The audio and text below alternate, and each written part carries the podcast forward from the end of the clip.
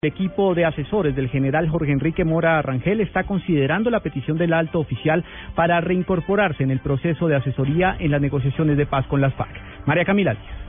Pues precisamente Blue Radio pudo comunicarse con el contraalmirante en retiro Luis Carlos Jaramillo Peña y los generales Ricardo Rubiano Grut y Víctor Álvarez Vargas, a quienes el general Jorge Enrique Mora les pidió que volvieran para asesorarlo en temas del fin del conflicto armado. Los oficiales quienes se reunieron precisamente con el general Mora antes de que se pronunciara aseguraron que aún no han tomado la decisión y que lo harán luego de algunos encuentros que sostendrán con otros oficiales en retiro. A esta hora también el general Jorge Enrique Mora se reúne con el presidente de la Asociación de Oficiales en Retiro de las Fuerzas Militares, el general Jaime Ruiz.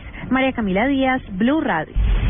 El presidente Santos toma distancia de la Marcha por la Paz convocada para el próximo 9 de abril por los sectores de la izquierda, a pesar de que el mandatario participará en actos oficiales, ni él ni su gabinete se unirán a las concentraciones y manifestaciones. Silvia Patiño. El presidente Juan Manuel Santos se desligó de cualquier marcha que tenga tinte político programada para el próximo jueves 9 de abril, entre ellas la convocada por el distrito. Ha dicho el mandatario que simplemente asistirá mm, en el monumento de los caídos a una ofrenda floral frente al Ministerio de Defensa. También estará mm, acompañado de su equipo de ministros y su equipo de gobierno, donde subirá a la primera piedra del Museo de Víctimas en un lote que fue donado por el distrito. El mandatario asistirá al Centro de Memoria Histórica, donde enciende una llama en nombre de las víctimas que hasta el momento ha dejado el conflicto armado y finalmente en el Palacio, en la Plaza de Armas, dará otra ofrenda floral en conmemoración al natalicio de Antonio Nariño. El presidente Santos ha insistido en que participará de estas marchas solamente con el propósito de apoyar la paz en Colombia. Silvia Patiño, Blue Radio. Se acaba de confirmar la presencia de dos grandes futbolistas colombianos en el partido por la paz en el que participará el astro del fútbol argentino Diego Armando Maradona. ¿De quién se trata, Daniela Morales? Juan Camilo, buenas tardes. Eh, mire, lo que nos han dicho de la alcaldía de Bogotá es que el Tino Asprilla y el Chicho Serna serían parte del equipo de Diego Armando Maradona, quienes jugarían el partido este viernes 10 de abril, el partido por la paz.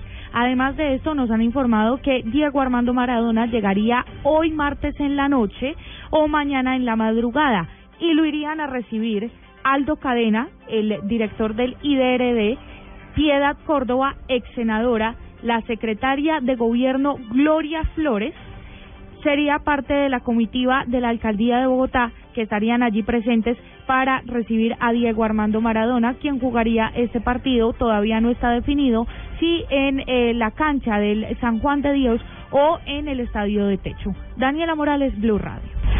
Dos de la tarde, 34 minutos, avanza el debate de la reforma de equilibrio de poderes en el Senado y en el marco de las deliberaciones, la Alianza Verde acaba de acusar al Procurador General de hacer campaña política con sus pronunciamientos. En el Capitolio Nacional está Simón Salazar. Así es, Juan Camilo, ya son más de tres horas de debate del proyecto de equilibrio de poderes en la Comisión Primera del Senado. La congresista de la Alianza Verde, Claudia López, hizo una fuerte crítica al Procurador Alejandro Ordóñez. Aseguró que sus actos de campaña política son aberrantes para que no puedan usar, como está ocurriendo con el Procurador General de la Nación, usando descarada y abusadamente su cargo para hacer campaña presidencial, sin ningún decoro, con el más. ¿Está en campaña presidencial? Usando el cargo, usando su función disciplinaria para favorecer su campaña política. Eso es aberrante. Y lo va a poder hacer ¿por qué? Porque no hay una inhabilidad seria. A esto se suma el enfrentamiento hace pocos minutos entre Roy Barreras y Vivian Morales. La senadora liberal dijo que no se dejará intimidar ni amenazar por el congresista del partido de la U y que seguirá denunciando los micos que encuentre en este proyecto. Simón Salazar, Blue Radio. Desde el Polo Democrático se acaba de hacer una seria denuncia en el sentido de que solo sobre el papel estaría la restitución de tierras de varios campesinos afectados por el despojo del exmeraldero Víctor Carranza. La noticia con Natalia Gardiazabal. Juan Camilo, buenas tardes. El senador del Polo Democrático, Iván Cepeda, aseguró que el director del de Rey Borbón, debe renunciar a su cargo al asegurar que las 28.000 hectáreas ubicadas en el municipio de Puerto Gaitán en el Meta, pertenecientes a Víctor Carranza, habrían sido entregadas por sus familiares voluntariamente esto sería totalmente falso. El congresista solicitó protección para 80 familias que ocupan los predios de Carranza, según él, porque vienen siendo amenazadas por permanecer en los terrenos, solicitándoles que se las entreguen a los testaferros. Cepeda afirmó que no entiende por qué el Incoder se pronuncia sobre estos predios y la buena voluntad de la familia Carranza para entregarlos teniendo en cuenta que según él esto no ha sucedido. Afirmó textualmente que lo que han hecho en la zona es un concierto para delinquir y apropiarse irregularmente de la tierra del Estado en detrimento de los derechos de los campesinos. Natalia Gardea, Sao al Blue Radio. En información económica se conocen los detalles de lo que será la nueva estrategia de Ecopetrol en materia comercial y de exploración. Una mayor exploración precisamente costa afuera en Colombia y en el Golfo, Golfo de México es parte del nuevo enfoque de la compañía. Julián Calderón.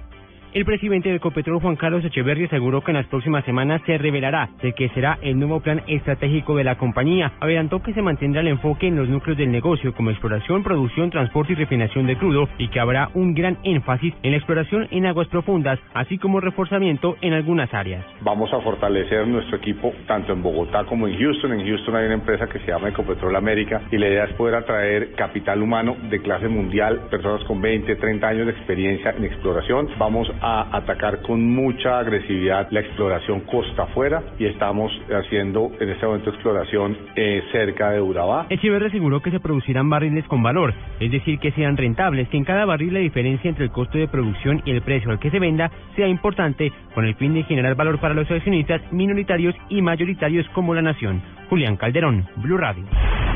Dos de la tarde, 37 minutos. A esta hora comienza la audiencia en contra de Aníbal Tapia, el hijo de una funcionaria de la Embajada de Venezuela, quien protagonizó un aparatoso accidente de tránsito cuando manejaba borracho a alta velocidad por la carrera séptima en Bogotá.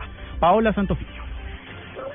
Juan Camilo, buenas tardes. Pues será ante un juez de conocimiento que la Fiscalía General de la Nación acusó formalmente a Aníbal Enrique Tapia Mesa por los cargos de homicidio y tentativa de homicidio a raíz del trágico accidente ocurrido en la calle 45 con carrera séptima cuando un carro con placas diplomáticas de Venezuela sobrepasó límites de velocidad y en un cruce chocó con dos taxis y arrolló a tres peatones.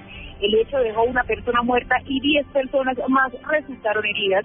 Tapia Mesa se encuentra con detención domiciliaria luego de que un juez lo cobijara con esta medida al determinar que representa un peligro para la comunidad. Paola Santofimio, Blue Radio.